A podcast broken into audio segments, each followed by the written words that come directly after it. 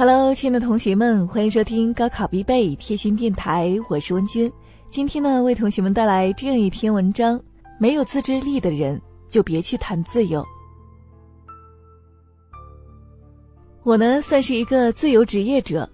有个朋友特别羡慕我的生活，他说：“我特别羡慕你在哪里都能办公，羡慕你不用挤地铁，不用早高峰，羡慕你可以自己掌控自己的时间。”更羡慕的是你的工资还比我高好多。我无奈的摇摇头，心想，真是别人的永远是好的。有一次他问我，龙哥，我虽然没有一技之长，但我也想成为自由职业者，你觉得可能吗？我说，不可能。他问为什么？我就要辞职，我态度很坚决。我说。大姐，你没有一技之长，就不要总想成为自由职业者。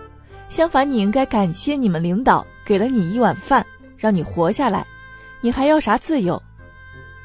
他说：“龙哥，你说话太直接，会没有朋友的。”好吧，我放弃辞职了，但我不能一直这样吧？那我现在应该做点什么呢？我说：“你先别着急辞职。”可以利用下班之后的时间去报个班儿，学习个一技之长，然后多读读书，掌握一点专业技能。这些和上班本身不矛盾，至少你可以先尝试一下管理下班这些时间。等到时机成熟，能力够强，能赚到钱养活自己时，就可以辞职了。他点点头说：“你说的真的很有道理，我准备去报个英语班儿。”下班反正闲着也是闲着，不如去练习一下口语。我说：“你这样想是极好的。”几天后，他真的报了个英语班，还在周末报了驾校，他还报了导游证和每周两次的吉他班。我以为他要崛起了，结果他就坚持了一周。我在一天晚上跟他打电话，问他在干嘛。他说：“龙哥，我和闺蜜逛街呢。”我说：“你今天晚上不是有口语课吗？”他说：“哎呀，我已经学了一周了，今天给自己放个假吧。”我在电话里叹了口气，说：“好吧。”几天后，我在朋友圈里看到他跑到北戴河玩去了，我留言说。你怎么又跑野去了？他说：“这是周末呀，所以我就嗨了。”我问：“你不是周末要去考驾照吗？”他说：“我提前了一天约车没约到，这能怪我吗？”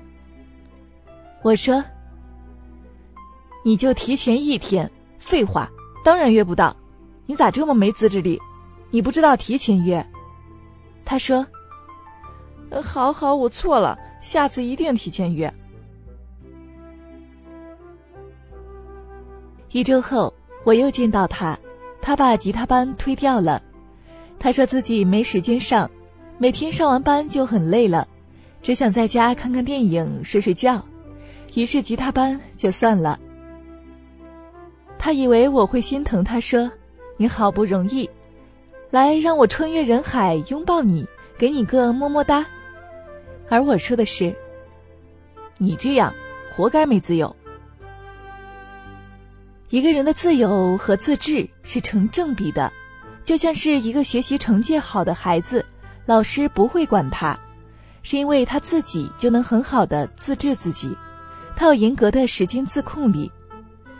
我想起那年自己考驾照，我问教练，最快我要多久？教练说。如果你要是顺利约到车的话，一个月也能下来；要是不顺利，就不知道了。我问：“什么叫顺利？”他说：“就是尽量别周末，尽量要提前约。”后来，我几乎都是提前一周约的，全部是早上别人起不来的时间，每天五点多爬起来。去很远的练车场练车，很顺利，每天都约到。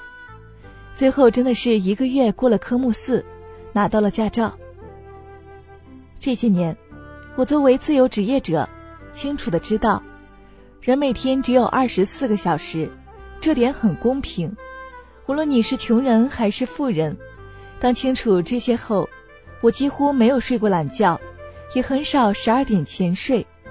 每天除了写作、上课，累了就跑跑步，然后接着看书、看电影，偶尔和朋友聚餐约会，也是一定要把今天的任务完成。我想起朋友说过的一句话：“你可以熬夜打游戏。”但你不能耽误明天要交的论文，你可以追一整天的剧，但你不能第二天旷课睡一天。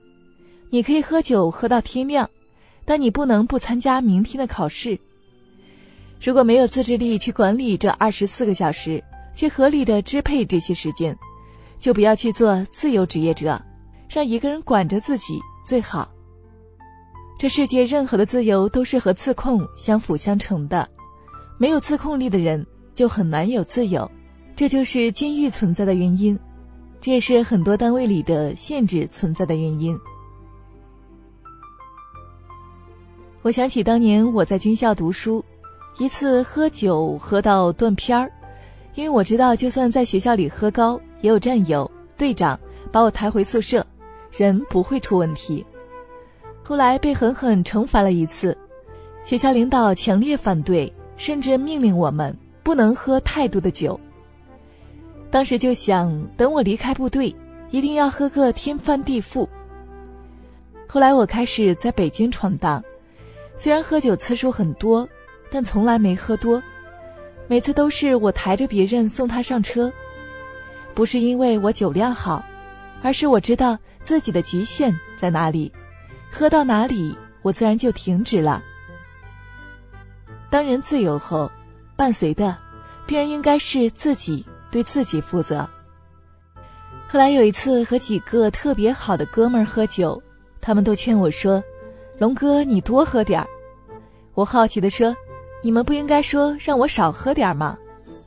他们说：“我们主要从来没看见你喝多过，而且你多了会自动停的。”说完，他们立刻劝另一个哥们儿说：“你少喝点儿。”因为那个哥们儿喝多了就耍酒疯，而每次都是不知不觉的就喝多了。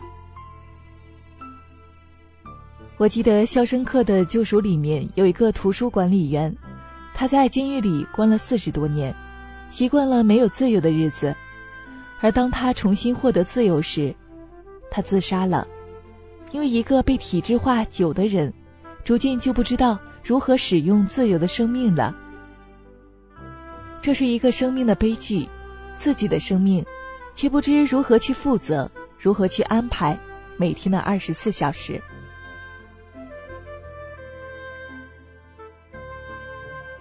这些年，我见过了许多成功自由职业者，他们离开单位、离开体制后，虽然自由了很多，虽然开心了不少，但他们反而更累了。他们有人在机场打开电脑。上飞机前还在给微信排版，有人见到许久没见到的朋友，还在朋友上厕所时打开手机查看邮件；有人一个月没有收入，但依旧忙碌着，只是为了下个月那个大彩蛋。不过，当人没了保障，就会爆发更大的能量。人不逼自己一把，永远不知道自己有多大的潜力。人不能总是在温水煮青蛙的过程中，慢慢的变成了废人，所以，自由是自己争取来的。想要自由，就应该先学会自知自己的极限，自信自己的能力，自控自己的时间，自制自己的欲望。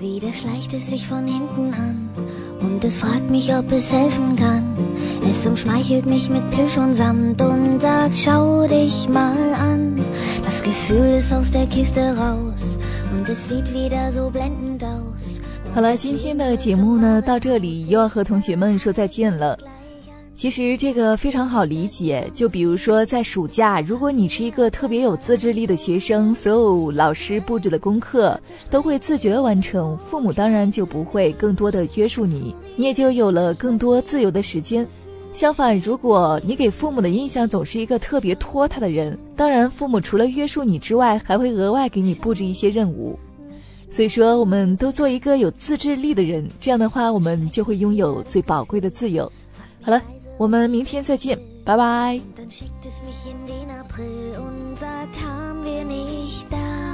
Das Gefühl ist wie der letzte Schrei. Kaum verschwindet es und geht vorbei. Dann verlacht man es und denkt dabei, ach wie dumm ich doch war.